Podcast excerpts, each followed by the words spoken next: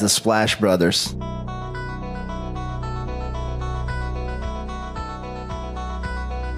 The Splash Brothers, is that? The Splash Brothers. Splash Bros.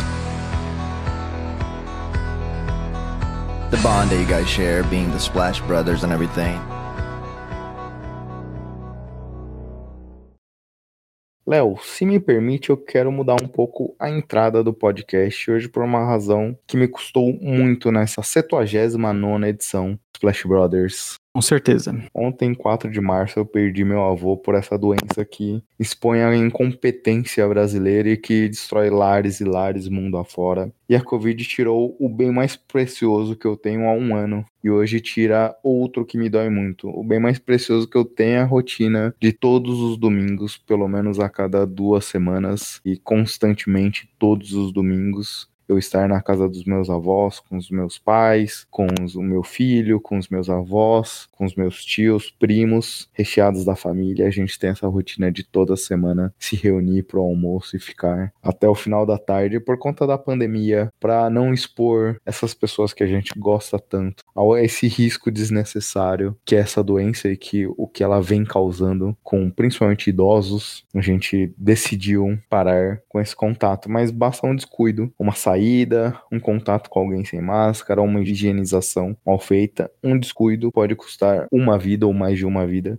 E esse descuido tirou a vida de uma pessoa que eu admirava ouvir suas histórias, uma pessoa super alegre, uma pessoa super de bem. Não conheço uma pessoa que tinha uma história ruim para falar do meu avô. Essa dedicação em ajudar o outro, em ser um bom ouvinte, é o que eu sempre me inspirei para ser esse ser humano que eu sou hoje de alguma forma, com os meus erros e meus acertos e também do meu avô. Mas fica uma boa lembrança. Então, vô Geraldo, não terei aqui o senhor mais para contar os seus causos de adolescência, infância e a vida adulta, mas a lembrança especial que eu tenho dos dias mais importantes da minha vida, que foi meu casamento, um senhor já aposentado, sempre foi pedreiro, na hora da gravata sacou 20 reais, uma simples nota de 20 reais, mas me deu ela pro seu primeiro neto com uma felicidade tão grande que você queria contribuir para minha nova fase da vida, que eu sempre vou lembrar disso. Então, obrigado por tudo. Você não vai ouvir esse podcast, mas de onde quer que você esteja, saiba que tanto eu quanto a família inteira te ama. É, fica um podcast de homenagem pro seu avô também. Força para você, para toda a sua família e em algum momento consiga melhorar, né? Que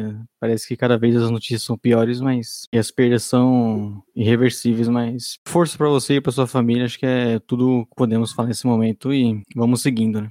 É, valeu, Léo. Não estou na melhor das minhas condições, mas por vocês tentarei dar o meu melhor aqui hoje e fazer um bom podcast. E na temporada 79, tivemos o nosso querido Oklahoma City Thunder campeão da liga, Léo. Naquele momento ele não era conhecido como OKC, sim como Seattle Supersonics. Aliás, até engraçado essa história, né? Se você quiser contar um pouquinho essa relação de Supersonics e OKC. Muitos, inclusive, não colocam o Thunder como campeão, né? Porque era Seattle Supersonics a franquia, e os donos resolveram mudar para Oklahoma. E por mais que você tenha lá contando o Thunder com o título, caso o Seattle volte a ter uma franquia na NBA, ele, ele que vai ter, né? Depois esse, esse banner né, de campeão, que vai, vai voltar a ter toda a sua história. Então, particularmente quando eu penso no Thunder, eu penso no, nesse time que começou lá em 2007, né? 2007, 2008. Penso numa franquia nova. Não consigo ter essa relação, por mais que a gente sabe que nos esportes americanos é mais comum. E não só o título, né? Toda a história Sim. de jogadores, de conquistas, frustrações e números. Gary Payton, né, que foi um que não quis ter a camisa aposentada no Thunder. Então, controverso, mas é, é, o time que deu sequência à história do Seattle. Exato, e o time era campeão, tendo naquele ano a melhor defesa de toda a liga, tendo como os principais jogadores Jack Sigma, pivô com os médias de 16 pontos, 12 rebotes e um roubo de bola por partida, e o armador Dennis Johnson com 16 pontos, um roubo de bola e um toco de média, ambos hall da fama da liga, e um elenco de mais de 5 jogadores com médias de mais de dois dígitos. Então, mostra como era um time bem bem profundo, diferente do que a gente via naquele momento, com grandes jogadores como Will Chamberlain, o nosso querido Bill Russell já tinha aposentado, mas também eram jogadores característicos ultra dominantes na liga. Aqui dois excelentes jogadores, Hall da Fama, mas com números bem modestos. É, não são jogadores que você começa a acompanhar a NBA e já sabe quem é, né? Não são os caras como você citou alguns nomes assim. Mas é um time que fez história, chegou ao final também perdendo pro Bullets, se não me engano. E é o título da franquia. Inclusive, você falou time bom defensivamente, sempre foi a grande marca do Seattle. Depois com o próprio Gary Payton, naquela década de 90, um time muito forte defensivamente. Era meio que o estilo de jogo dessa, dessa franquia. Exato. E agora quer fazer o nosso jabá? Bom, que começou a chover aqui agora. Nós estamos no Twitter, no Instagram com arroba podcast toda segunda-feira no seu agregador de podcast favorito, seja qual for ele. Nós estamos lá de manhãzinha já com um episódio novo. Então, deixe sua avaliação, seu comentário, compartilhe para seus amigos. A gente agradece o apoio. Se você não quiser acompanhar nos agregadores, estamos também no www.jumperbrasil.com. É lá você pode acompanhar o Splash Brothers. Também, por exemplo, hoje o Estabolito soltou a corrida do MVP, as lives que eles divulgam toda semana, segunda-feira, falando de apostas. Ao longo da semana, outras lives de quinta, tradicionalmente, com a participação nossa lá no Six Pack. Ontem participamos da nossa sexta edição, né, Léo? É sexta semana seguida, né? Também estando lá na quinta-feira falando sobre muitos jogadores. Ontem também até um pouco sobre trocas, né? Que vem esquentando alguns boatos. Mas é sempre legal participar com o Estabolito, com o Vini, o Xará. Sempre rende muito. E ainda chegará o dia do nosso querido Estabolito falando na live sobre Steven Seagal, né? É, o Estabolito não perde a chance, né? Sempre, em algum momento, ele vai emplacar o Steven Seagal na pauta principal.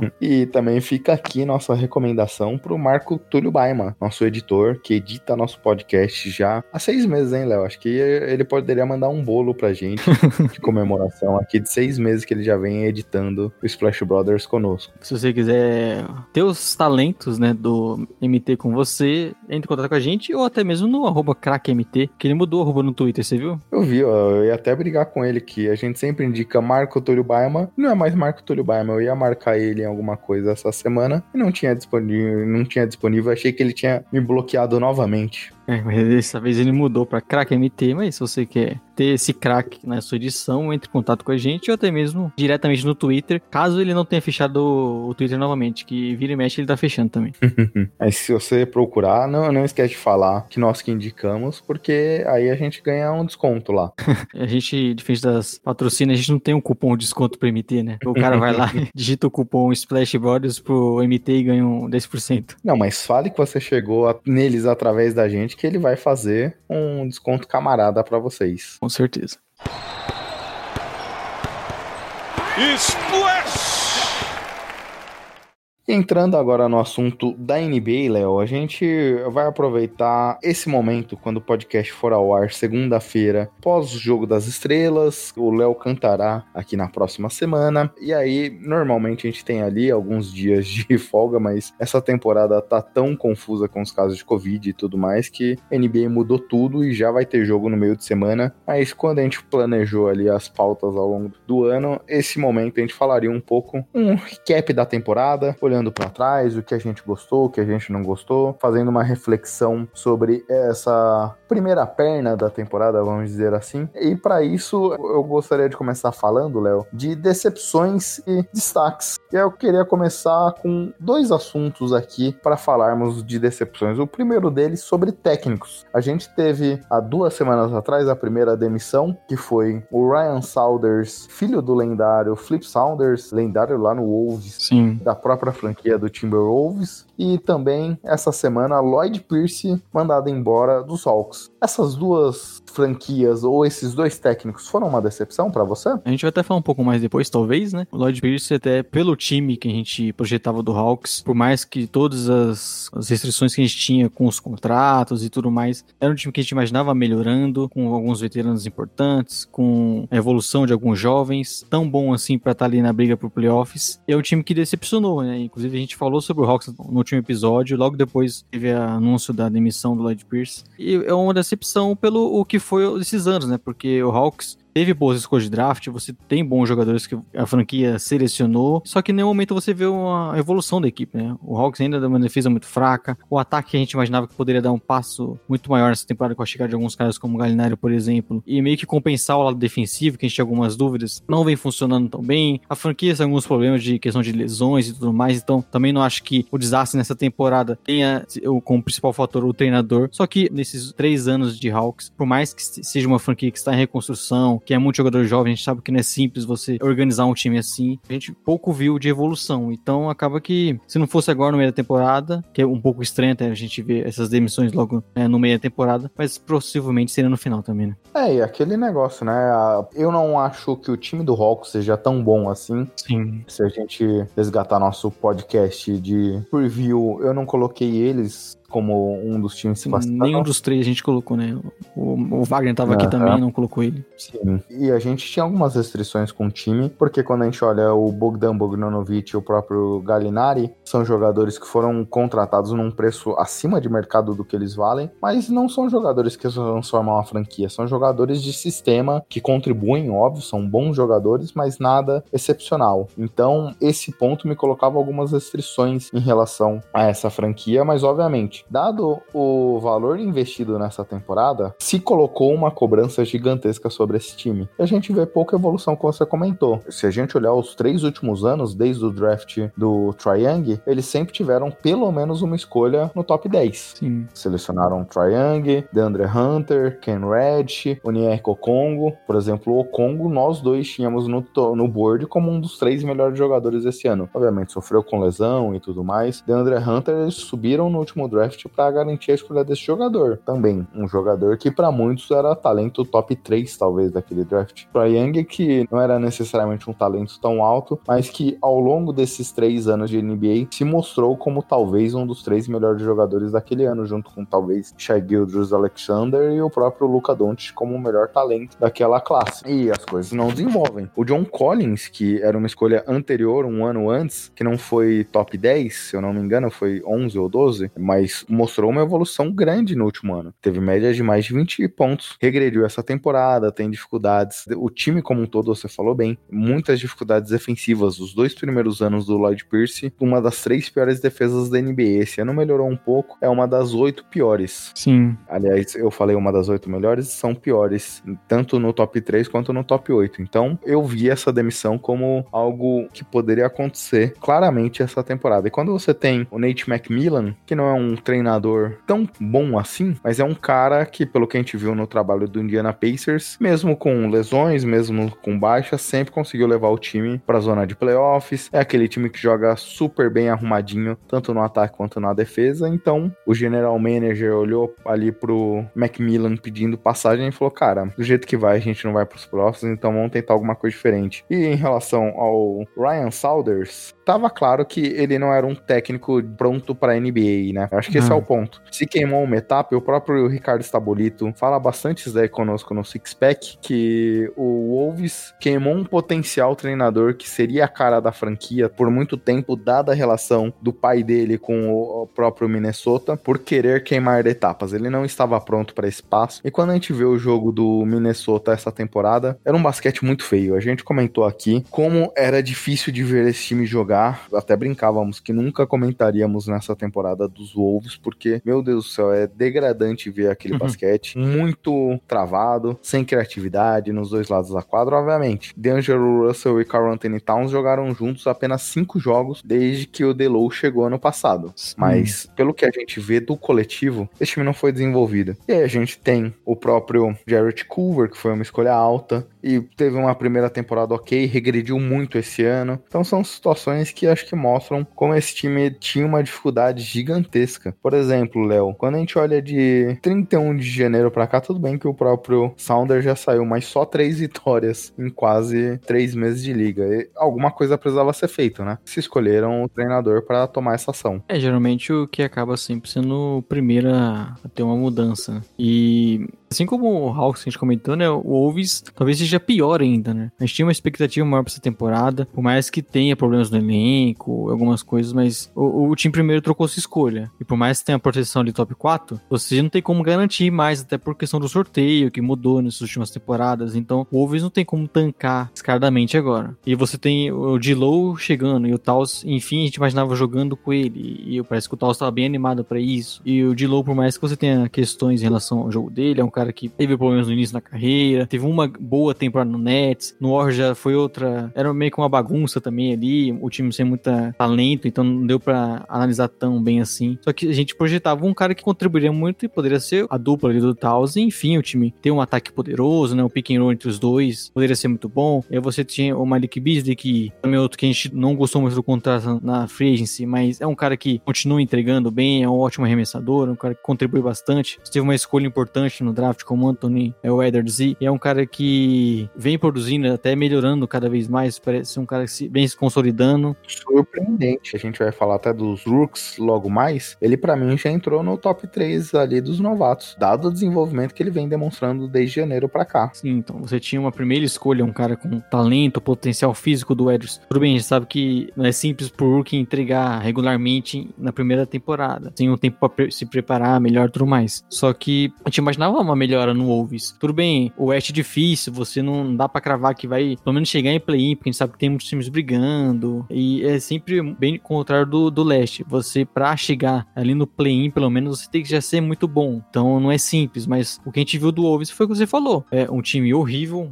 muito difícil de acompanhar partidas, lesões atrás de lesões. Então, em algum momento você tem o Taos fora, depois o Dilow fora, o Rubio que voltou, não tá jogando bem. Eu até entendo, porque ao redor dele a gente sabe que o Rubio precisa de times um pouco mais organizados, que ele não é um cara que vai pontuar, que vai chamar o jogo para si. Então, ele vem sofrendo nisso também. E o Wolves é, é, tá muito longe de ser um time digno hoje. Então, você entende a troca até do treinador, como você falou também de queimou etapas com o cara já querendo colocar ele como treinador principal antes do que deveria. Ele acabou sofrendo as consequências depois e é demitido, né? No, também não, não culpo só ele, porque, como a gente falou, o Wolves há muitos anos é uma bagunça, tem muitos problemas de lesões do elenco. Agora conseguiu uma troca, mas o time não consegue jogar todo mundo junto. E tá longe a gente de projetar uma equipe realmente nesse Wolves. É aquele negócio que falam, né? Uma, se uma vaca tá no telhado, ela não subiu lá sozinho, alguém colocou. Sim. Então não tem como só culpar o treinador aqui nessa situação. Mas se tem um ponto de alento, e aí é difícil ter esses alentos, né? Porque o Minnesota historicamente tem essa dificuldade, tirando a fase ali do Garnett com o próprio Sounders. É um time que dificilmente consegue chegar em playoffs. Tem uma dificuldade gigantesca aqui. Se não Hum. fosse a época do Butler, seria um dos times talvez com o maior tempo de ausência junto com os Kings aqui de disputa de playoffs. Mas eles têm talento. Sim. D'Angelo Russell, Carl Anthony Towns,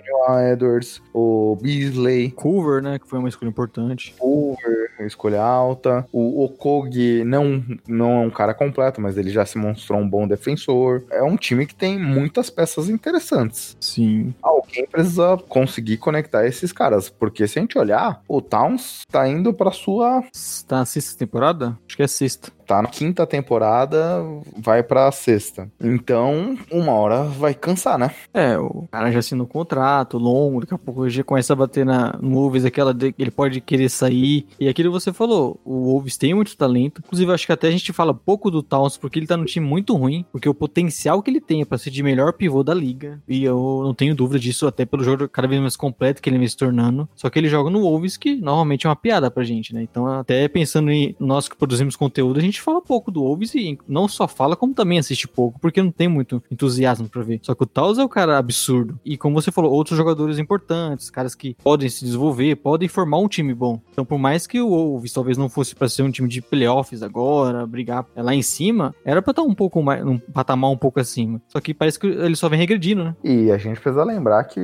a franquia dos Wolves está à venda, né? Acho que só não aconteceu a venda ainda porque o atual dono quer vender tanto os Wolves quanto o Lynx, que é a equipe da WNBA, e não sei se isso tem sido fácil hoje com a crise da Covid e toda essa situação, mas é uma Hum. franquia que tá vendo. Muita coisa pode acontecer e todo esse estresse pode fazer com que o time sofra algumas derrocadas aí, como o Towns pedindo logo mais mudanças. Tô abrindo a minha carteira aqui agora e não vai ser possível, viu?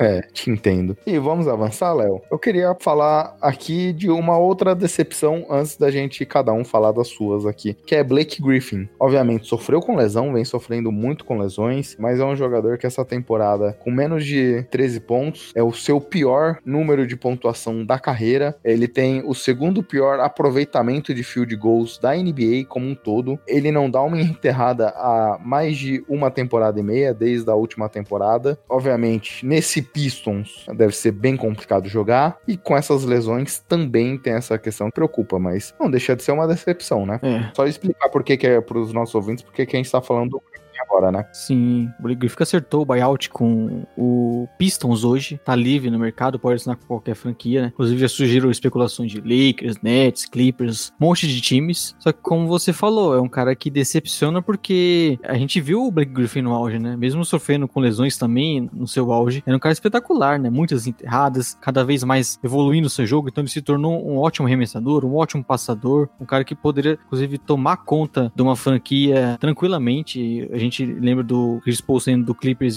imaginando ele tomando conta do time, armando as principais jogadas. A gente viu isso no Pistons um momento, né? Cada temporada que ele praticamente foi se arrastando no final, mesmo lesionado, levando o time para os playoffs, conseguiu chegar nos playoffs e obviamente não conseguiram passar de fase ali, pegaram o Bucks, foram varridos, mas foi aquela temporada, a gente lembra que ele foi, foi All-Star pelo Piston, jogou muito bem, foi no sacrifício, e praticamente foi o último momento que a gente viu o Blake Griffin jogando no alto nível, né? Esse cara, nessa temporada aqui, após a lesão na última, totalmente é, devastado fisicamente, tá longe de ser aquele Blake Griffin que a gente viu, e tem aquela questão que a gente fala muitas vezes até do Drummond, comentando na live de ontem, né? Como é difícil jogar em time ruim também, então não é que era uma situação simples pra gente ver o, o Blake Griffin jogando. Só que realmente, até pela idade, por todo o histórico de lesões, eu não consigo ver ele voltando a pelo menos perto daquele nível no auge. Você falou bem aí. Quando a gente lembra do Blake Griffin, a gente lembra daqueles momentos que ele ganhou o torneio de enterradas, tinha um jogo lá nos Clippers emulando um pouco o showtime dos Lakers dos anos 80, né? Lob City e tudo mais, mas esse jogo ficou para trás e o próprio Blake Griffin soube se reinventar ao longo da carreira, melhorando seu jogo de arremesso, melhorando sua criação de jogadas e tudo mais, mas acho que infelizmente foram muitas lesões e o corpo não aguentou, infelizmente, uma tristeza. Griffin perdeu seu primeiro ano da liga liga, sempre sofreu com bastante lesões e parece que, a não ser que ele se reinvente, acho que você até falou isso daqui em outro momento, se o Batum conseguiu jogar bem, é porque tudo é possível. Foi o Gilson que participou conosco no último podcast, né, que falou essa fala, mas é difícil acreditar no Blake Griffin nesse momento. Vamos ver, né? É, ele vai se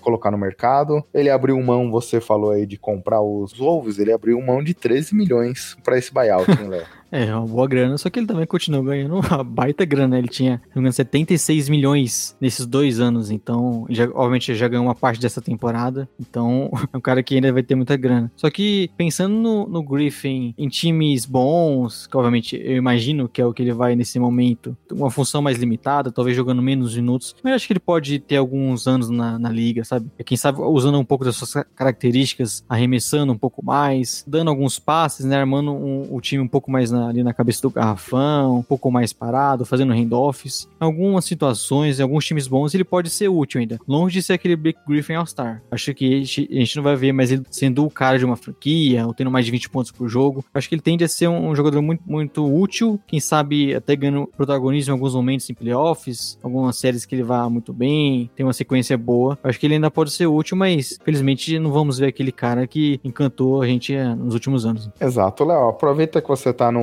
bonde aí da fala, já cita uma decepção que você tem aqui nessa primeira perna da temporada. Bom, a minha maior decepção na temporada a gente falou um pouco, que é o Hawks.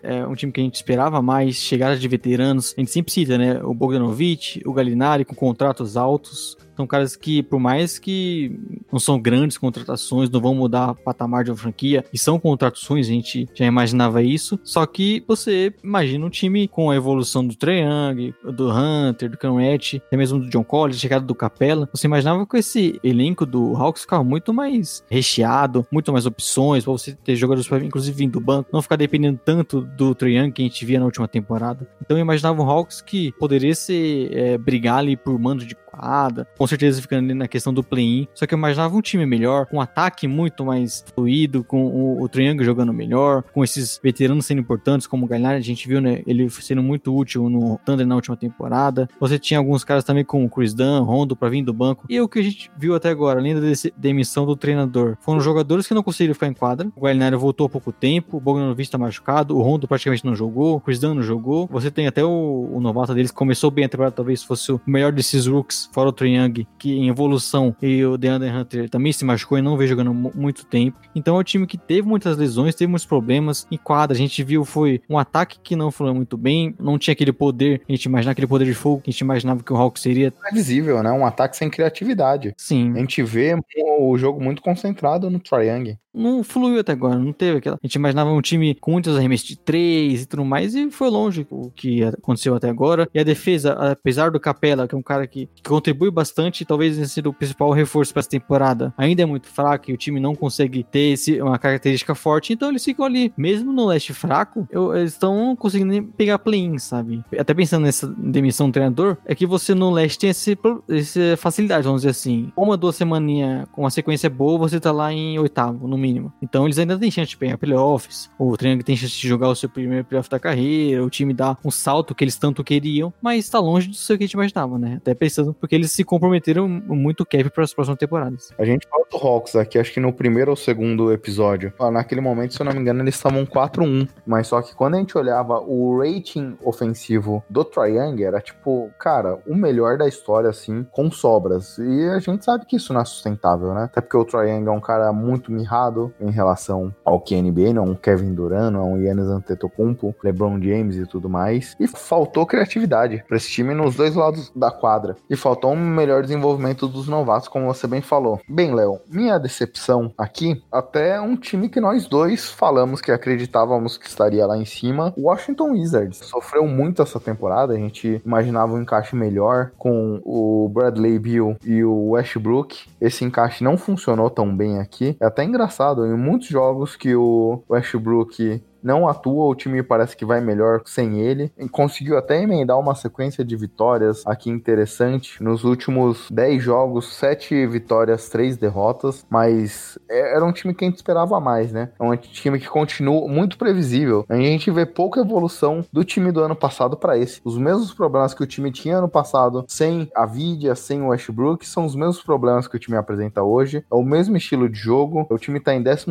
colocado. É o maior pace da NBA hoje, mas deixou de ter um ataque bom em rating. É o 21 em número absoluto, ele tá no top 10, mas por causa desse volume de jogo e por conta de, desse alto volume, alta taxa de turnovers, baixo aproveitamento de field de gols, eles são uma das piores defesas da história da NBA. É, um time com muitos buracos, né? Continua com muitos problemas na temporada passada, questão de elenco. Você teve alguns jogadores regredindo, né? O Davis Bertans ganhou aquele contrato maravilhoso e deu uma, teve uma queda brusca brusca. É, você tem caras importantes como o Bradley Bill, novamente uma grande temporada. O Westbrook, que em alguns momentos ainda produz muito, o que é um time longe de ser funcional, né? Você tem muitos problemas, questão defensiva é horrível. Eles muitas vezes ganham, é, deixam de ganhar partidas em que o Westbrook tá muito bem, que o Bradley Bill tá acertando tudo, porque a defesa não consegue segurar ninguém. Então, é, é muito decepcionante porque, ah, talvez eles consigam daqui para frente uma sequência boa e cheguem nos, pelo menos no play-in ali. Mas o que a gente viu até agora é um, é um time muito fraco, né? E décimo segundo segundo no leste, você tem que fazer muita força. vamos agora pros destaques, Léo? É, vamos pro destaque. Tenho quatro nomes. Aqui eu tinha em decepção, eu coloquei só Hawks e Wizards. E agora, surpresa, eu coloquei um monte. Já não tem como errar. eu vou falar do nosso querido New York Knicks. Como é bom pra NBA ter um Knicks e olha que surpresa, eu não tinha visto isso. O Knicks hoje é o quinto colocado na Conferência Leste, quase brigando por mando de quadra, hein? Quem diria? Uma surpresa até aqui. A segunda melhor defesa da liga até esse momento. O ataque sofre com aqueles problemas que a gente já falou, em outros momentos, muito travado. As jogadas passam muito pela mão do Julius Randle, mas a defesa desse time é aquilo que a gente lembra historicamente dos trabalhos do Tom Thibodeau. Ele é um cara que não teve chances na liga no passado mas mostra que a NBA toda agiu de maneira errada, hein? Obviamente, aqueles problemas do Thibodeau que a gente já conhece, tem uma dificuldade de desenvolver jovens jogadores, a gente vê isso novamente aqui nesses Knicks, obviamente, RJ Barrett vem jogando, Mitchell Robinson machucou, mas quando estava disponível vinha jogando, mas Emmanuel Quickly é um cara que vem atuando também, mas mais ou menos para por aí os novatos, né? Um time que tem muitos outros jogadores, tem a renovação esse ano do Franklin Kina, que vai ser mais um daqueles caras que escolhas de primeiro round que os Knicks não renovam e segue nessa dificuldade, mas em relação à defesa e esse time tem sido muito forte defensivamente, tem sido muito legal de acompanhar os Knicks com uma campanha tão positiva assim. É importante pro Knicks, né, um time tão histórico na NBA, tão importante, voltar a ser competitivo pelo menos, né? Tá longe de ser tem crescido uma expectativa pro futuro, que eles vão ser fortes daqui a dois anos, sei lá, vão estar disputando título, longe disso isso, temos um time que voltou a ser competitivo. Temos o, o Knicks com uma defesa muito forte, com o Julius Randle jogando muito bem, né, coordenando um ataque, tendo jogos espetaculares e sendo merecidamente um All-Star, que também é importante para um mercado como Nova York. Então, é aquilo, né? Não é muita coisa ainda. Novamente, o leste é um pouco mais simples, né? Você acaba ficando um pouco mais para cima ali. Só que o, o Knicks tem, tem méritos, né? O Tom Thibodeau vem, armou uma defesa muito boa. Você tem o Julius Randle jogando o seu melhor basquete na carreira e sendo muito produtivo. O cara que sempre sempre foi muito criticado. Emmanuel Kickley, que é um, um rookie que, surpreendendo, a gente geralmente tem destaques negativos com os rookies do, do Knicks. Ele é rápido, hein? Rápido, bom arremessador, o rei do floater. Ele é quick. geralmente o rookie do Knicks não tem muito destaque, não nem por conta do jogador, mas por conta dele, que acabam não conseguindo desenvolver tão bem. E vem jogando super bem. É um time que tá brigando, e até pela campanha aí, você tem menos jogos essa temporada, dá pra imaginar o Knicks pelo menos pra um play ali, dando expectativa pro torcedor. E é bom que eles voltem a ser competitivos né? Eu acho que é o primeiro passo pro Knicks arrumar a casa e quem sabe ir melhorando as coisas daqui para frente, né? Para ser tanta besteira nos bastidores. E o segundo passo é você falar do seu destaque. Bom, o meu destaque Teve uma pequena queda nesses últimos jogos aí, perdeu três últimos quatro, mas eu acho que não tem como deixar de citar o nosso querido Utah Jazz. Eu era um, um desses que tá um pouco esperançoso pela temporada deles, imaginava brigando por talvez mano de quadra ali, só que em nenhum momento eu imaginei que teria um time jogando nesse nível que eles fizeram nessa primeira metade de temporada, né? Um ataque muito forte, muitos arremessos de três, você teve surpreendentemente o Mike Conley voltando a jogar muito bem, o Donovan Mitchell que é um cara que mantém o seu nível e continua evoluindo, o Clarkson vindo muito bem do banco, Bogdanovich de volta jogando muito bem, Joe Ingles também, quem sabe se encontrando um pouco mais agora com o Mike Conley, né, nessa nova rotação do Jazz. Então você tem um time que era sempre muito forte defensivamente, manteve isso, mas agora com um ataque fulminante, né, arremessando de três, com ótimo aproveitamento, com os seus principais jogadores com aproveitamento muito alto. Então é um time que tem aquele DNA defensivo, a gente sempre sabe, o Gobert é um cara que talvez um dos principais jogadores da franquia nos últimos anos, era o, o estilo de jogo era muito voltado ali no Gobert, mas agora o Jazz mudou totalmente. Ele não tá ali em cima no, no Oeste por demérito das outras equipes, né? Muito por mérito que o Jazz vem fazendo essa temporada. É a única equipe da NBA nesse momento, top 5 em rating ofensivo e defensivo. A surpresa é em relação ao rating ofensivo, como você falou bem, das bolas de três. E isso, se a gente acompanhou dos próprios Rockets outros momentos aqui, você pode morrer e, ganhar, e matar por essa bola de três, né? É o time que a gente já viu também em outros momentos com o pick and roll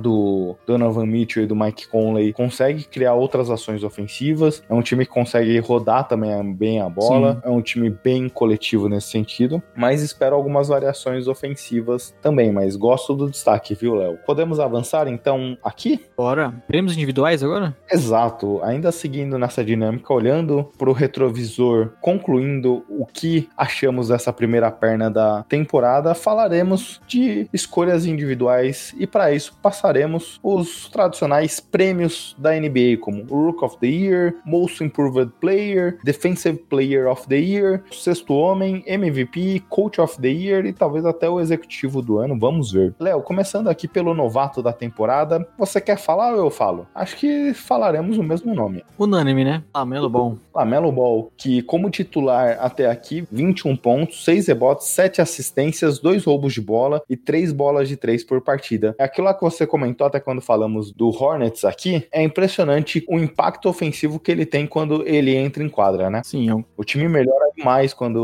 ofensivamente quando ele tá jogando. sim, é um cara que muda totalmente o ataque do time, né? E ele vem produzindo muito bem. Começou a temporada como reserva. Ali a gente já vê que era talvez o principal jogador da equipe em muitos momentos. É, com a titularidade vem crescendo ainda mais e até vem sendo muito surpreendente para uma temporada de rookie. De um jogador que a gente sabia que tinha alguns problemas de questão de arremesso, de tomar a melhor decisão para dar alguns arremessos que acabaram sendo forçados. E o que a gente viu na NBA até agora é um cara que vem produzindo muito bem, muito criativo, consegue melhorar bem os seus companheiros ao redor e vem conseguindo pontuar bastante também, que era uma questão no seu jogo, vem arremessando bem. Então o Lamelo vem sendo uma surpresa até pra gente que já imaginava que ele poderia ser é, um dos grandes jogadores da NBA nos próximos anos, imaginando o teto dele, né? É um cara que vem surpreendendo bastante e vem até ajudando o Hornets a ter um desses destaques da- desse início aqui, né? É, o Lamelo, como a gente comentou, ele, desde a época do draft, ele era o cara de maior teto. A gente não imaginava, principalmente no Hornets aqui, brigando por alguma coisa, ele tendo essa volumetria. Quando ele começou como reserva, e o Hornets ali também não tava tão bem, mas com Hayward, fazendo aposta no Hayward, Corey Zeller, o próprio Terry Rozier, três veteranos aqui. É, tudo bem que o Rozier não é tão veterano assim, mas veio num contrato alto. A gente imaginava que esse time talvez estava numa janela, quando ele começou de reserva, de tentar brigar pelo título, isso prejudicaria demais o Lamelo, mas ele conseguiu se enquadrar muito bem aqui. O que ele evoluiu no seu jogo do que a gente via na época de Austrália pro que a gente vê hoje, me surpreendeu bastante. O percentual dele de aproveitamento é bom, o percentual dele dentro do garrafão é bom, acho que eu já comentei aqui quando falamos dele. Um dos pontos que eu não gosto do seu jogo, ele tem que melhorar a questão dos floaters, ali dos mid-ranges também, tem uma oportunidade nesse sentido, mas ele melhorou muito. Hoje, a taxa de turnovers por assistência, por exemplo, ele tem, ele tem uma taxa melhor que o Jokic, que é um dos melhores passadores da liga. Isso não quer dizer que ele seja melhor que o Jokic, não, mas é, é um dado que chama a atenção. E defensivamente tem um buraco ainda no seu jogo, mas dois roubos de bola mostra como é um cara muito ativo na defesa, tá muito esperto, porque era uma coisa que a gente comentava do jogo dele, olhando toda a várzea que ele passou na sua carreira antes de chegar na NBA. Ele nunca precisou jogar defesa. Será que ele vai estar comprometido? Porque na Austrália, no time que ele comprou, na Lituânia, em outras situações, ele nunca se comprometeu defensivamente. Aqui a gente vê o contrário. Então, acho que é o voto unânime muito por conta desses pontos. É, é sempre difícil analisar o Rookie por conta disso também, né? A competição que ele tinha. E alertou muito disso, né? Que tinha a questão dos arremessos e até a questão defensiva, mas que muito também era pelo campeonato que ele jogava, né? Pelo time que ele estava. Então a gente queria ver ele de fato na NBA. Isso é bom porque não dá você criticar totalmente a defesa dele e achar que ele seria um péssimo defensor, mas muitas vezes também é ruim, né? Porque você tá analisando um cara que não teve tanta competitividade, então você não sabe exatamente o, o que ele vai te entregar quando chegar no nível alto em NBA. Ele vem surpreendendo e eu até imaginava que ele sofreria mais nesse início. Eu imaginava o Lamelo com uma carreira muito boa, só que ele vem produzindo já de cara, né? Eu não apostava nele como o Rook of the Year. Muito por conta disso que a gente falou. Acho que ele. Eu achava que essa primeira temporada dele seria de desenvolvimento, de aprendizagem, coisa que não aconteceu. Que bom. Que bom pro Hornets, Sim. que bom pro Lamelo. É sempre divertido acompanhar o jogo dele. Eu já começo a ver alguns torcedores do Warriors lamentando que eles passaram o Lamelo, viu?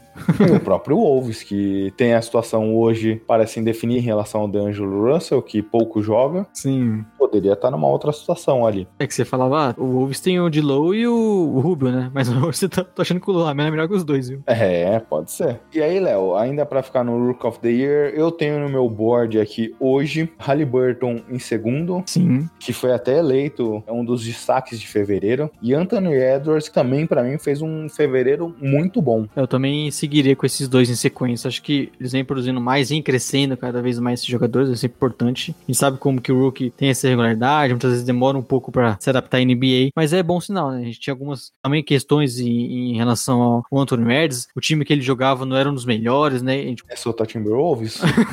É, inclusive acho que foi você que brincou no Twitter, né? Que o Stabud sempre falava que na NBA ele poderia melhorar porque ele teria um jogo com espaçamento melhor, né? Ele tinha muita dificuldade disso, no, porque eu sou tipo na NCAA não era um dos melhores nisso. Então, e ele precisa muito desse espaço pra poder infiltrar, ele é um cara muito físico. Só que ele tá jogando no Wolves. Jogou muitos jogos sem o Towns. Sim. O Towns é, um- é talvez o melhor pivô arremessando de três da liga, quiçá da história, mas sem ele o time era ridículo. Só um Malik Beasley que tinha um volume gigantesco, tendo que jogar às vezes com Rubio, com Culver, com Okogie, É, todos esses ninguém arremessa. Tanto que a gente vê, tem jogos do Edwards com seis bolas de três tentadas. Ele nunca foi um especialista de Sim. três. Eu não sei por que, que o time dá esse volume de bola de três pra ele. Não faz é sentido. porque é o Wolves, né, cara? Ele tem que se virar ali. Uma coisa que o Edwards já ganhou é a melhor jogada da, da liga, né, Léo? Se você não, não sabe o que, que a gente tá falando, vá no Instagram, podcast SplashBR, a cravada que ele deu em cima do Toronto Raptors. Talvez Meu Deus, a melhor cravada da década. Cara, é difícil ver enterrados daquele, daquele jeito ali, viu? Talvez uma, da- uma das grandes enterradas, provavelmente, da, da história do NBA. Exato. Vamos avançar então, Léo? MIP, Most Improved Player, o jogador que mais evoluiu na temporada. Eu tava bem em dúvida em relação a esse Sim. prêmio. Tenho alguma situação aqui de um jogador que é o meu voto, só que tem um cara que explodiu de números e eu falarei dele depois. Mas eu vou aqui primeiro com o meu voto. Jalen Brown, Léo, acrescentou 4 pontos por partida essa temporada, duas assistências a mais, é um dos 16 maiores cestinhas da temporada até aqui. Primeira eleição pro All-Star e não só em números. Quando a gente olha o jogo dele, time do Celtic sofreu muito sem Kemba, sofreu sem Smart. Ele passou esse criador de jogadas em muitos momentos do jogo, seja primário ou secundário. Ele passou a ter um volume muito grande de criação de jogadas, de finalização de jogadas e tem desenvolvido bastante. É um cara que continua evoluindo, a gente sempre elogia ele por tá, ter nesse nível e essa concentração de estar sempre melhorando no seu jogo. E até pelo o problema que vem sendo no Celtics essa temporada, né, dá pra dizer que ele é o principal jogador do time e, e vem jogando muito bem. É um cara que evolui ano após ano e, e é uma boa escolha. Eu tava muito em dúvida com ele também. Quer falar seu voto aí? Depois a gente discute outras opções? Cara, meu voto pode te surpreender um pouco. Falamos dele aqui, Você vai votar no LeBron James. vou votar em Zach Brincadeira, embora eu poderia, viu? Mas eu vou votar em Julius Randle. Eu pensei em votar no Zach Lavine, mas quando eu olhei a evolução, eu achei pouca, viu? Pelo menos em números absolutos, acho que aquilo que a gente até falou do Bulls semana passada aqui, no MIP se olha muito essas duas questões, né? Estatísticas e o jogo. O jogo dele evoluiu demais. Ele tem tido aproveitamentos melhores, tomadas de decisões melhores, mas os números não avançaram tanto, então por isso que eu fui um pouco mais conservador, mas daria. Mas Julius Randle, pra mim, tá no top 3 aqui de MIP nesse momento. O Julius Randle seria meu segundo nome. Talvez a gente, você até falou que vai citar outro jogador depois, eu acho que vai ser o mesmo. Mas até por questão desse outro não ter jogado muito, eu acho que você tem um Julius Randle que vem carregando o Knicks, vem sendo o principal jogador da franquia, é o, o principal criador do time, é o armador, arremessando mais de três, pontuando bastante, continua sendo aquele cara que pega muito rebote, já puxa contra-ataque. Ele é basicamente o centro do ataque do Knicks, que não é muito forte, né? Eles são. A, a força do Knicks vem na defesa, e ele é o cara que muitas vezes se vira ali no ataque e vem produzindo muito bem, e até pela campanha do Knicks. E por ser de Nova York, né, a NBA sempre puxando um pouco de saco, colocaria o Julius Randle.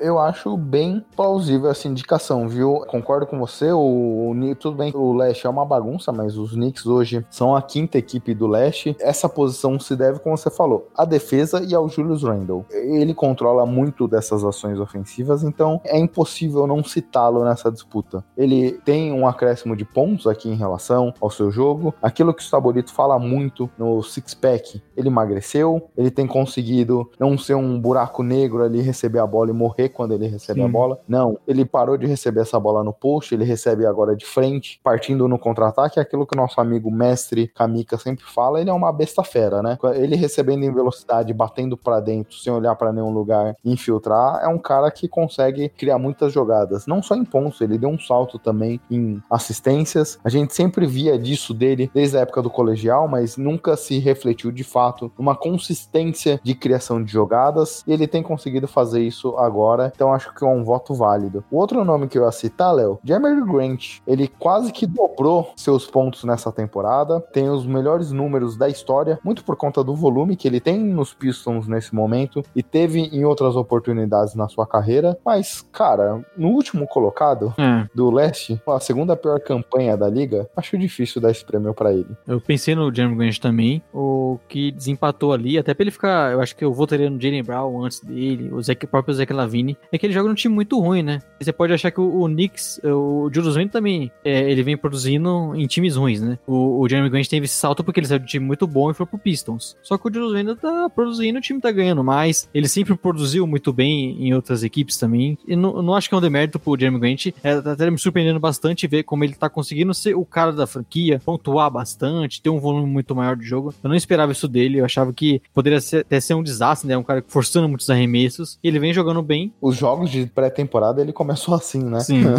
e, e eu via aquilo e falava, é, coitado de quem apostou, mas ele melhorou muito seus aproveitamentos, realmente. Só que o, o meu voto, que eu até citei em algum outro momento, seria o Christian Wood. Bom nome, mas só que para mim entrou também nessa mesma condição aí dos próprios Pistons, que é uma equipe ruim, né? Mas se a gente olhar também o impacto que ele tem no Sim. time, aquilo que a gente falou no Six Pack ontem. 13 jogos que o Christian Wood não jogou nessas últimas 13 partidas do Rockets, 13 derrotas seguidas. Nesse período, o time saiu de umas 5 melhores defesas para uma das 10 piores e se tornou o pior ataque da NBA nesse mesmo período, só por conta da ausência de Christian Wood. Ele é um cara que vinha jogando muito bem, a equipe tava melhor, né? Não era ali nas últimas colocações. E ele vinha produzindo muito bem, né? Sendo um cara que importantíssimo, principalmente pro ataque fluir mais e mantendo o que a gente viu no finalzinho temporada passada nos Pistons, né? Ele conseguindo produzir muito bem, a parceria muito boa com o Adipo, com o John Wall. E era um time melhor. Pra mim seria o primeiro, só que ele perdeu mais da metade das partidas, né? Então, a gente tá, já tá falando de poucos jogos, né? Metade das temporadas. Ele perdeu mais, na- é, mais da- dessa metade, então não, não daria pra colocar ele aqui. E quem dá pra colocar em Defensive Player of the Year, Léo? O jogador que eu já votei em outro momento, acho que temporada passada, inclusive, pra defensor da temporada, Ben Simmons. Achei que você ia falar Rudy Gay.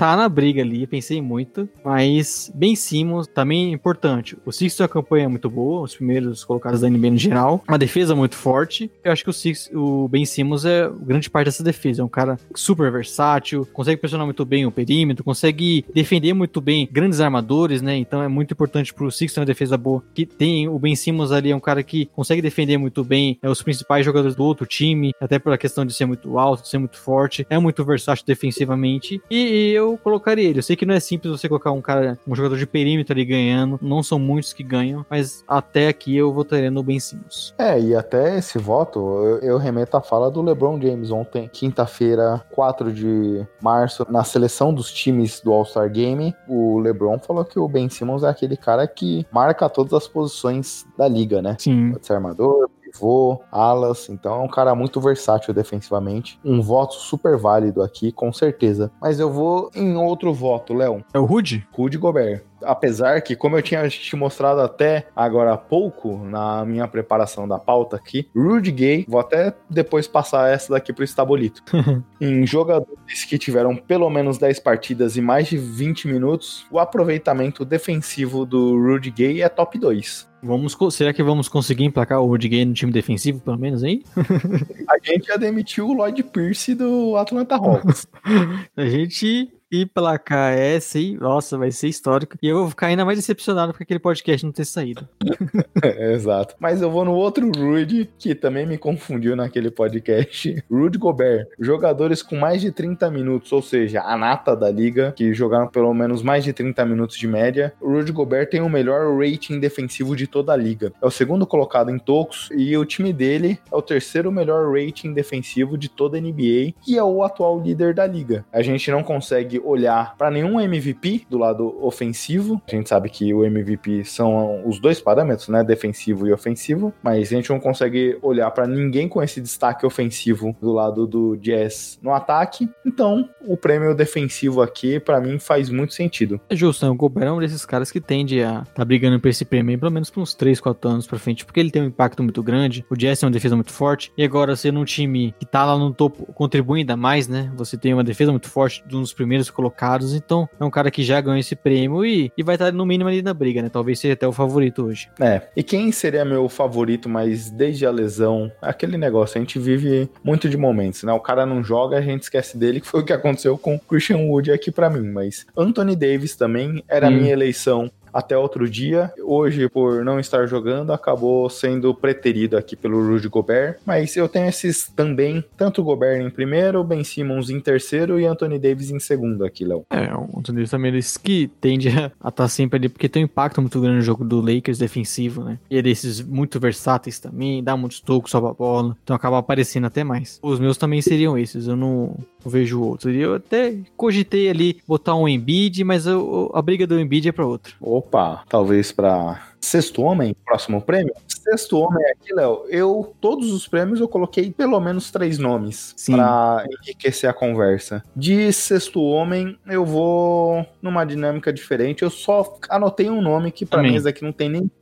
Jordan Clark Show. Segundo maior pontuador do Jazz, maior pontuador vindo do banco, transforma o ataque quando entra, traz velocidade, traz um volume gigantesco de bola de três. Ele tá com um aproveitamento de três surreal, coisa que nunca teve na carreira. Então não tem como, pra mim, não votar no Jordan Clarkson. Sigo o relator, o melhor Jordan da história do Jazz.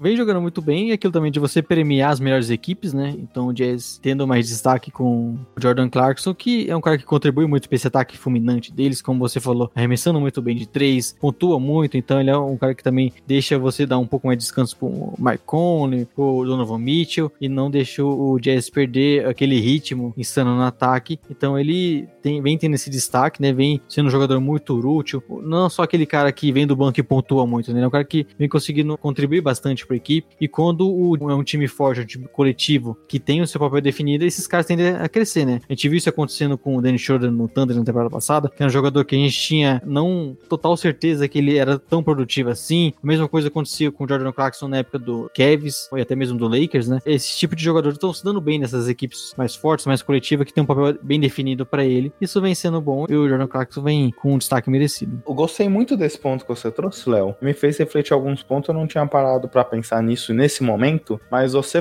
você é um defensor, por exemplo, de que o Drummond nunca esteve numa situação boa na sua carreira, e às vezes a gente olha pra esse jogador e desmerece muito o que ele pode fazer, porque ele passou por Pistons, uma bagunça, passou por Cavs numa bagunça aqui, mesma história do Clarkson, mesma história do Schroeder, de certa forma, aconteceu aqui com os dois armadores que você falou, não o Drummond, o Drummond pode acontecer logo mais. Em times estruturados, por que será que em times muito bons, estruturados, com papéis definidos, tudo mais, esses caras conseguem jogar dentro do que o treinador espera, dentro do que a gente fala que eles deveriam fazer e não fazem nesses times que são uma bagunça. Será que é só por estar num time diferente ou estar nessa estrutura muito mais estruturada faz com que o próprio jogador respeite as orientações, respeite o papel tático, técnico e jogue de acordo com o que todo mundo acha que é o melhor para eles? Eu acho que quando você tá num time muito fraco, com pouco destaque, pouca chance de chegar em algum lugar, o cara muitas vezes tá. Isso vai de, obviamente, de pessoa pra pessoa, né? De jogador pra jogador. E não dá pra ter certeza dessa minha opinião, mas ele acaba querendo talvez aparecer um pouco mais, pontuar muito, né? Tomar contra-ataque. Você não tem tantos companheiros bons. Ele nem quer receber orientação, né? É. Tipo, porra, vamos pegar a questão do draft do Colin Sexton, que hoje se mostra um jogador muito bom. Acho que o que foi feito com ele foi um absurdo, mas a gente tinha o J.R. Smith, outros jogadores falam, cara, esse cara não é jogador de basquete. Sim. Então você chega lá, fala, o time é uma bagunça. Chega lá, o treinador fala, então, vocês vão jogar em função do Sexton. Os caras vê que o time é uma merda, uma bagunça, não vai chegar longe. E você fala, porra, vou tocar a bola pra esse cara? Vou eu resolver aqui. É, e esses jogadores também dependem. É não um cara que vai carregar a franquia, né? Então você precisa de um time mais coletivo, com melhores companheiros ao lado, até pro jogo fluir mais. Então, quando você tem esses jogadores numa. Em um time muito mais coletivo, uma função melhor definida, sem tanto protagonismo, né? Sem precisar ter o cara que pontua muito. Acaba que eles têm melhores arremessos, tomam melhores decisões. Você tem companheiros melhores ao lado, obviamente vai facilitar o jogo pra você. Então é, é aquilo, né? Não é surpresa pra ninguém, mas você jogar em um time melhor é muito mais fácil. Por exemplo, o papel de liderança que o Draymond Green tem no Warriors. Sim. Quando você tá lá na live do, você tá lá na live do Six Pack, você não se sente muito o, o seu desempenho muito melhor, porque você tá acompanhado ali do Sabolito, do Xará, do Vini, acaba rendendo muito mais. Gui. Exato. E aqui eu tô do seu lado. Pior que essa, eu levantei a bola pra você me lascar, né?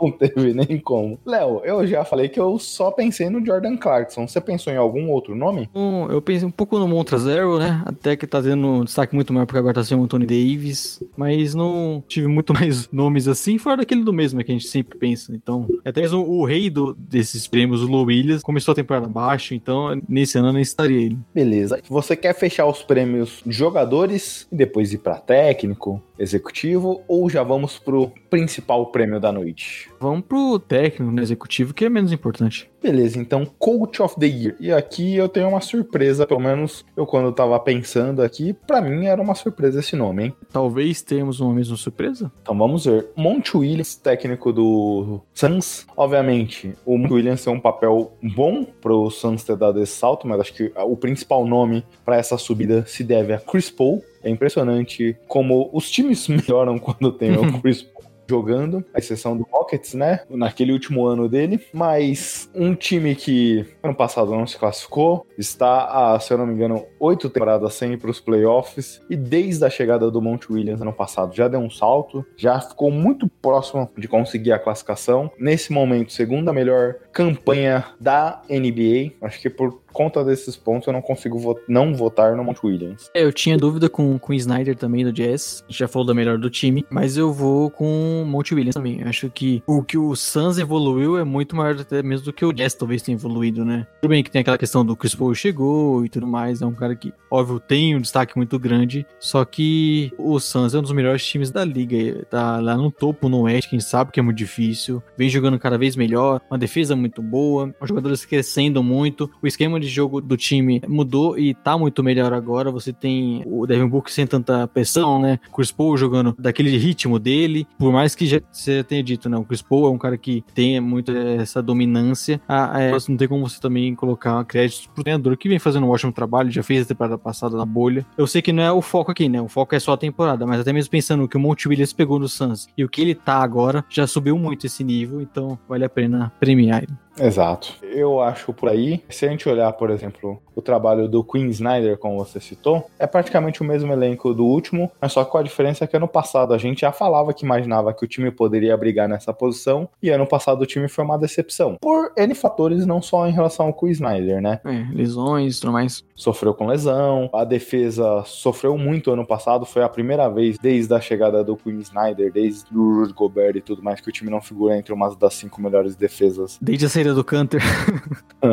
Mas concordo contigo. Acho que o que o salto em relação à expectativa e perspectiva do time, o salto do Suns é maior para mim. Um time que merece um destaque. E talvez tenha até mais destaque no próximo prêmio? Opa, vamos ver. Eu coloquei aqui também, Léo, Doc Rivers também nessa disputa, porque quando a gente via ano passado, nem, nem só pela campanha aqui de liderança do leste, que ano passado foi sexto colocado, mas também porque quando a gente via basquete travado, muito previsível na última temporada, esse ano um jogo muito mais fluido, um jogo tirando o melhor do seu principal jogador, conseguindo potencializar o jogo do seu segundo principal jogador, que é o Ben Simmons, em jogo de transição, jogo de velocidade, coisa que o time ano passado pouco fazia. É, tá surpresa, né? A gente tinha muitas dúvidas em relação ao Doc Rivers, até pelo que aconteceu com o Clips temporada passada e nos últimos, nos últimos anos também. Só que o Sixers melhorou muito, cara. E, e, óbvio, teve a chegada de novos jogadores, né? O elenco mudou um pouco, então ele teve essas peças pra fazer uma mudança. Só que a gente tá vendo o Embiid jogando no seu melhor nível na carreira. O Tobias Harris jogando muito bem novamente com o Doc Rivers, o, o time fluindo muito mais, tá conseguindo é, pontuar mais, não ser tão travado igual era antes e manter uma defesa muito forte, né? E é óbvio essa questão sempre de ser um time que tá lá no topo da tabela, então isso contribui bastante.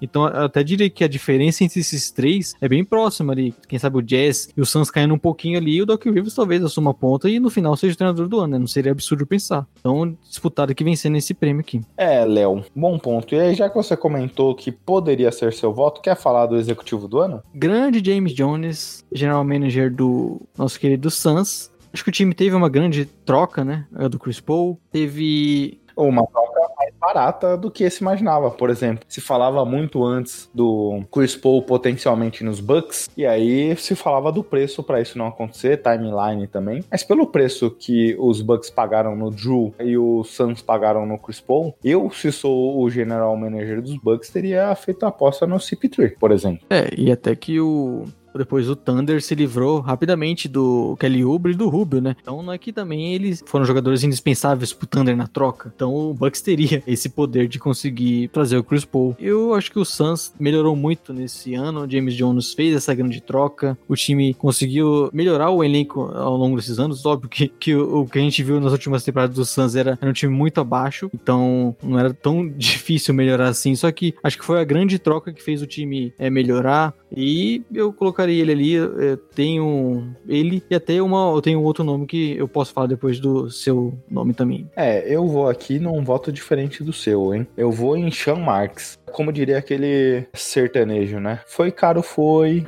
É, eu só, só lembro essa parte do foi bonito, foi. Foi intenso, foi verdadeiro. cara, eu não tenho a menor ideia que você tá falando, cara. Não sei nem se existe essa música. Não, mas você fez uma piada, foi caro, porque não tem essa, não tem essa parte na música, né? Não, eu fiz uma paródia em relação à música. Ah, tá. Eu achei que você tava cantando a música mesmo. Mas o Harden, pelo simples fato de você trazer bom, o né? Harden, desde que chegou nos Nets em temporada de MVP, eu acho que não tem como você não considerar o Sean Marks aqui na votação. É, E o time, enfim, né, que ele já montou na temporada passada, estreando, é muito forte. é, é o nome que tem um destaque até pra essa troca do Harden, né? Um cara desse nível, provavelmente Hall da Fama, são poucos, são poucos jogadores trocados nesse nível, né? Então quando você consegue esse cara, e até pelo preço que foi, né? Por mais sejam milhares de picks pros próximos anos, você, pelo que o Harden vem intrigando, e foi até, dá pra dizer que foi barato, e realmente é um cara que vai estar ali brigando. Meu outro destaque, até se citou o Doc Rivers, seria o Darren Morey, né? Fez a- as mudanças, fiquei muito em dúvida entre ele e o James Jones. Só que como eu também queria premiar um pouco do Suns, que eu acho que vale o destaque, eu acabei com o Damian Jones, mas o Darren Morey vem, fez um bom trabalho no off-season, conseguiu trocar alguns contratos, como por exemplo do Holford, trazer peças que ah, melhorariam esse time, né, o encaixe do time, até mesmo a contratação do Doc Rivers, que vem se mostrando boa. Então, se o Sixers deu uma melhorada e tá um dos líderes na NBA nesse momento, também foi pelo trabalho que o Darren Morey fez. Léo, só pelo fato dele tirar de lá o Elton Brand, acho que ele já merece ser considerado pro prêmio, viu? É.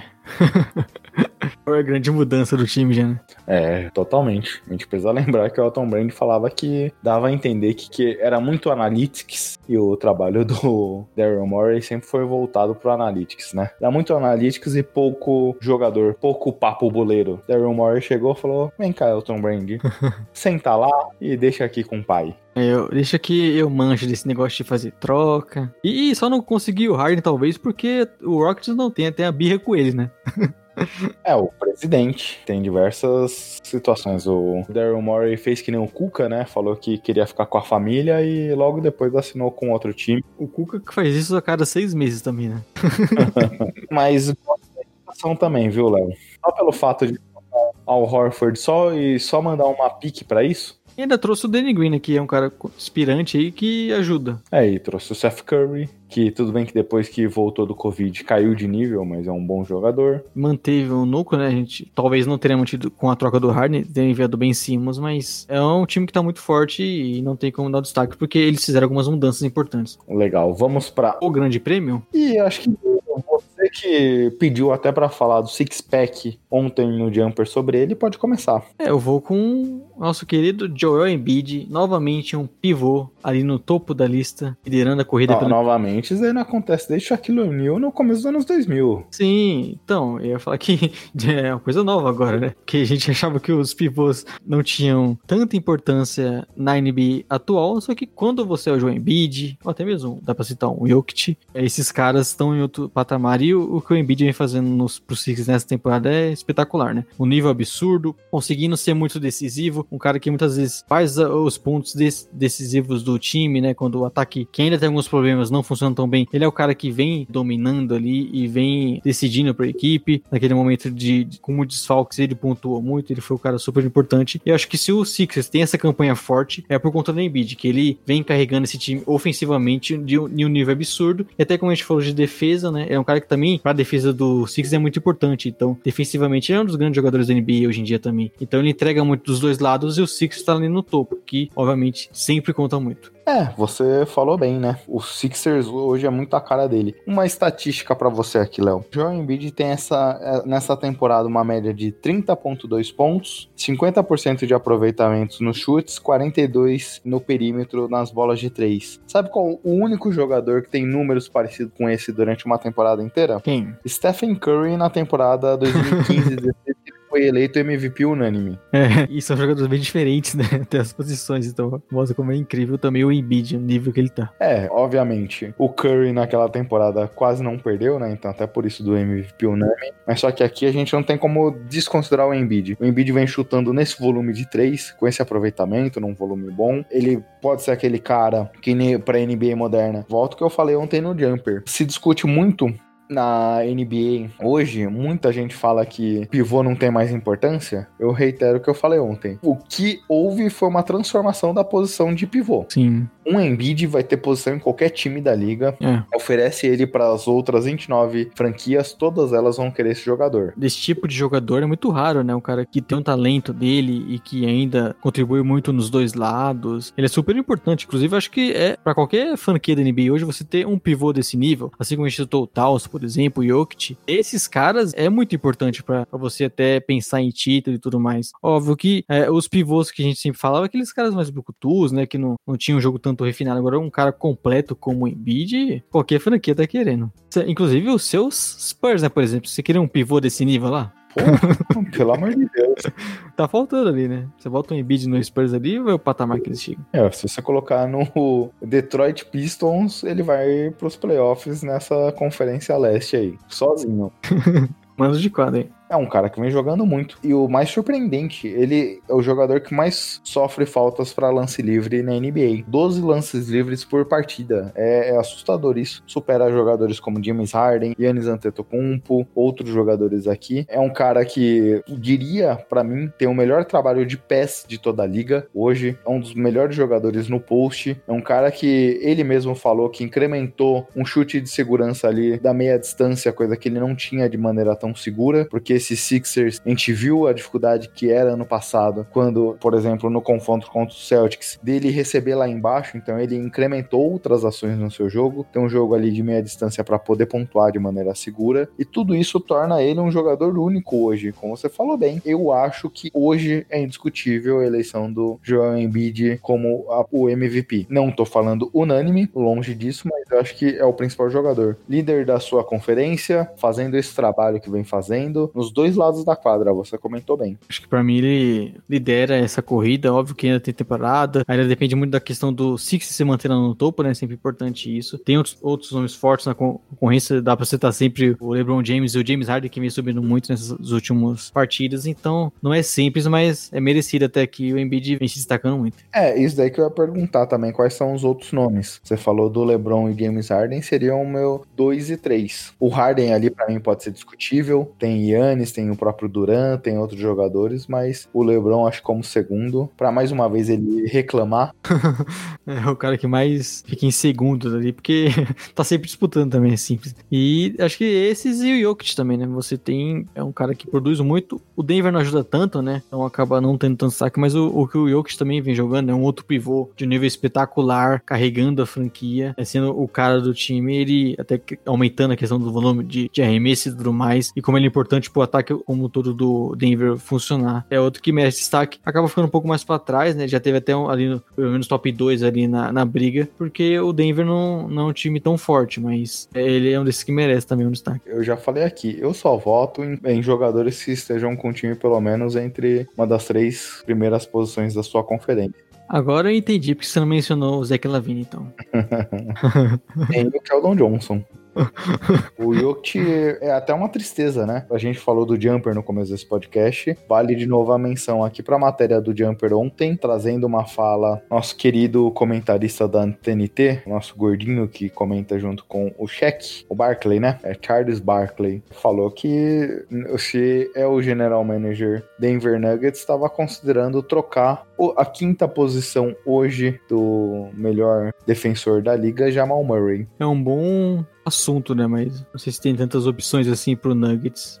Aqui, o importante é ter o Jokic, né? Acho que ele é o cara que você tem que manter e o que você botar ao redor dele, o time vai rodar um pouco, né? Talvez conseguindo melhorar um pouco mais a, alguns jogadores, né? Eles perderam um pouco de elenco essa temporada, o time vai melhorar. Só que ficou cada vez mais provado que o grande jogador desse time é o, o Jokic. E aí o, o Jamal Murray aparecendo um pouco nos playoffs. É, a gente já falou aqui, ano passado, aliás, a gente fala isso daqui, Léo, há uma temporada. O Nuggets, ano passado, tinha que ter feito um esforço para trocar o Gary Harris. Tem escolhas de draft, tem jovens jogadores. O time, eu entendo você querer manter o core principal, eu não entendo você não querer mexer nessa estrutura que rodeia esses jogadores. É, são é simples, né? O Gary Harris é um contrato meio ruim, não, é um- não, não tem tantas opções. O Will Barton jogador, mas perdeu espaço. Tá mal, tá jogando pior essa temporada, né? Já foi muito mais importante pro time. Então, é aquilo, você tenta. Não tem como mudar tanto, né? Já tem o Força enxada, não tem como ser um grande ativo ali. Talvez o Michael Porter Jr. pra trocar. Eu não sei se tantas opções no mercado, né? O, o Nuggets parece um desses que falta alguma troquinha, outra, trazer um, um outro cara ali pra completar. Principalmente o Jokic, né? Talvez eles dariam um salto. Então, só que não, eu não vejo tanto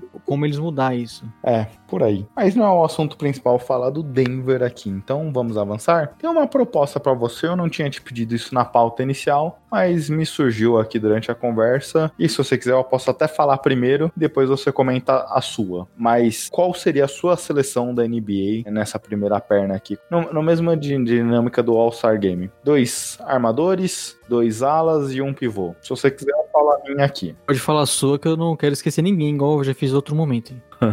Vamos lá. James Harden, Damian Lillard, LeBron James e aqui essa posição que eu fiquei muito em dúvida, mas eu vou hoje de Giannis Antetokounmpo porque o Durant tá perdendo bastante jogos É, eu também. e Joel Embiid, nosso MVP. Cara, é que eu tô com medo desse nosso time ficar totalmente igual.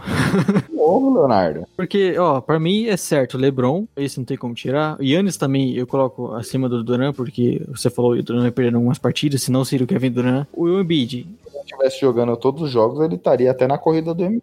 Sim, e o Embiid, né? São os três que eu não tiro. Você tem os armadores ali. Eu tendo a colocar o James Harden, até pela sequência que ele vem tendo no Nets, né? Ele joga todas as partidas, diferente do Kevin Durant que vem perdendo muitos jogos. Ele é o cara que vem jogando todas, então eu colo- colocaria o James Harden e fico um pouco em dúvida até em, em- em relação a Curry ou Lillard. Só que pela todo o contexto do Blazers e, e por estar melhor na colocado do que o, o Warriors, eu tendo aí com o Lillard também, o que faz uma nossa seleção exatamente igual, não traz nenhum argumento contra, não tem nenhuma polêmica, é, não vai gerar nenhum clickbait, não vai ter nada, então é chato. É, pra variar, mais uma vez, você estraga a brincadeira.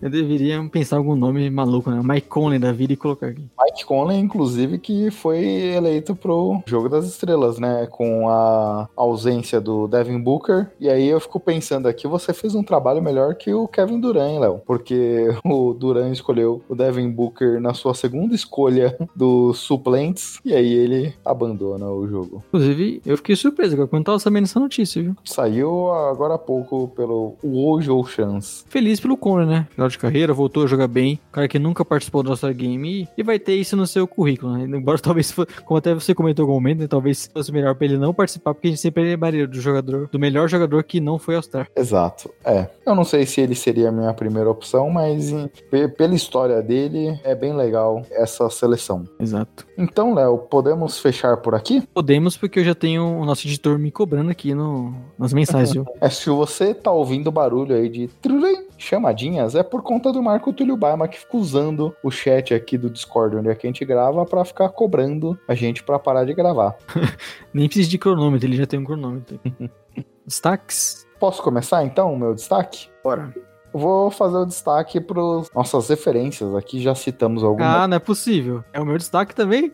Agora você arruma outro. Bola Presa completou hoje, sexta-feira, no dia que a gente grava o podcast, no dia que eles divulgam o deles, 300 episódios, uma marca gigantesca para eles. Então, nós que somos patrocinadores, apoiadores lá do Bola Presa, temos eles como referência. Ficamos muito felizes dessa marca histórica É, seria meu destaque também porque, como você falou, né, só referências, estamos muitas vezes aqui, o Bola Presa, é um podcast que a gente gosta muito, não só o podcast, né, o blog, gosta muito de ler, eles postam, eles têm agora, trabalhando muito no YouTube, né, com prancheta, fazendo lives, então é um pessoal que a gente gosta muito, gosto muito das análises de basquete deles, são caras que contribuem demais, né, pra, até pro crescimento da NBA aqui no Brasil, e vale sempre citar porque são nossas, talvez, principais referências, até porque nos conhecemos através do Bola Presa.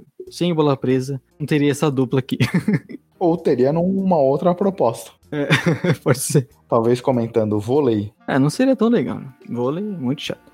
Eu joguei vôlei na minha época de escola, era muito bom, mas não, não gostava. E toda a minha modéstia agora. Você com seu 1,50m vem falar que jogava bem vôlei. Eu era o líbero, rapaz. Sempre ah. foi aquele cara dedicado. Como era goleiro também, o que é curioso, né? Pela minha altura, eu sei goleiro, mas no futsal até que dava. Eu tinha esse de conseguir é, me jogar fácil, de salvar sempre. Então, eu tive sempre o esporte na minha, na minha vida aqui. Sempre fui um grande esportista. Entendeu? Depois dessa mentira. É, e, e para dar um destaque, é que os nossos ouvintes não perderam na próxima edição, que vamos ter aqui, enfim, Guilherme pagando a aposta, cantando alguma música emo, que ainda não sabemos exatamente qual vai ser. Eu já preparei as cordas vocais aqui hoje, hein? Eu queria queria que fosse Fresno, mas eu acho que não vai rolar. Talvez uma coisa mais internacional aí, pelo que eu soube nos bastidores. Só que tá na hora, né? Porque a gente lembra que aquele último All-Star Game que rolou a aposta que eu tive que cantar foi totalmente roubado e manipulado pelo Guilherme. Então, acho que nesse momento seria legal ver você cantando. E meu último destaque aqui é se hoje eu não tava num dia bom por conta do, do que eu comentei na abertura do podcast e eu tô aqui, é porque o que vocês têm nos dado de apoio, engajamento e tudo mais faz com que eu queira me dedicar, e a gente, né, Léo? A gente já Sim. gravou em diversas situações, já perdemos episódios e gravamos na correria. É, domingo, quase meia-noite, você editando uma, duas horas da manhã para poder soltar na segunda, impreterivelmente no nosso horário. Então, todo o esforço que a gente faz aqui é por vocês. Exato querendo produzir muito conteúdo e trazer é, entretenimento para as pessoas, né? E a gente agradece sempre o apoio e o carinho que vemos recebendo e, e até por isso a gente sempre fala né, para vocês compartilhar com seus amigos, deixar seu feedback é muito importante para a gente. A gente está sempre disponível e respondendo no Instagram, no Twitter e ficamos felizes como vendo elogios, né? Como a gente já teve, por exemplo, o do Victor. Inclusive, eu acho que enganou a gente, hein, Gui? Ele falou que ia produzir um trabalho para faculdade e ia enviar o resultado para a gente. Até hoje nunca recebi esse vídeo a gente gravou gravou pra ele. Mandamos um videozinho aí. Eu mandei um vídeo de quase dois minutos. Estava na praia lá. Parei minhas atividades, que era mergulhar no mar, pra gravar um videozinho pra ele. E ele nem deu esse feedback pra gente, hein? É, talvez ele tenha pedido só pra ter um, um vídeo exclusivo da gente. só que brincadeiras à parte, fica aí. Agradecimento por todo esse carinho e estamos sempre buscando fazer o melhor, né? Também conteúdo para nossos ouvintes. Exato. Mais uma vez, obrigado aqui, pessoal, e boa semana. Grande abraço, uma boa semana. Se cuidem. Até mais. Tchau, tchau. Tchau, tchau.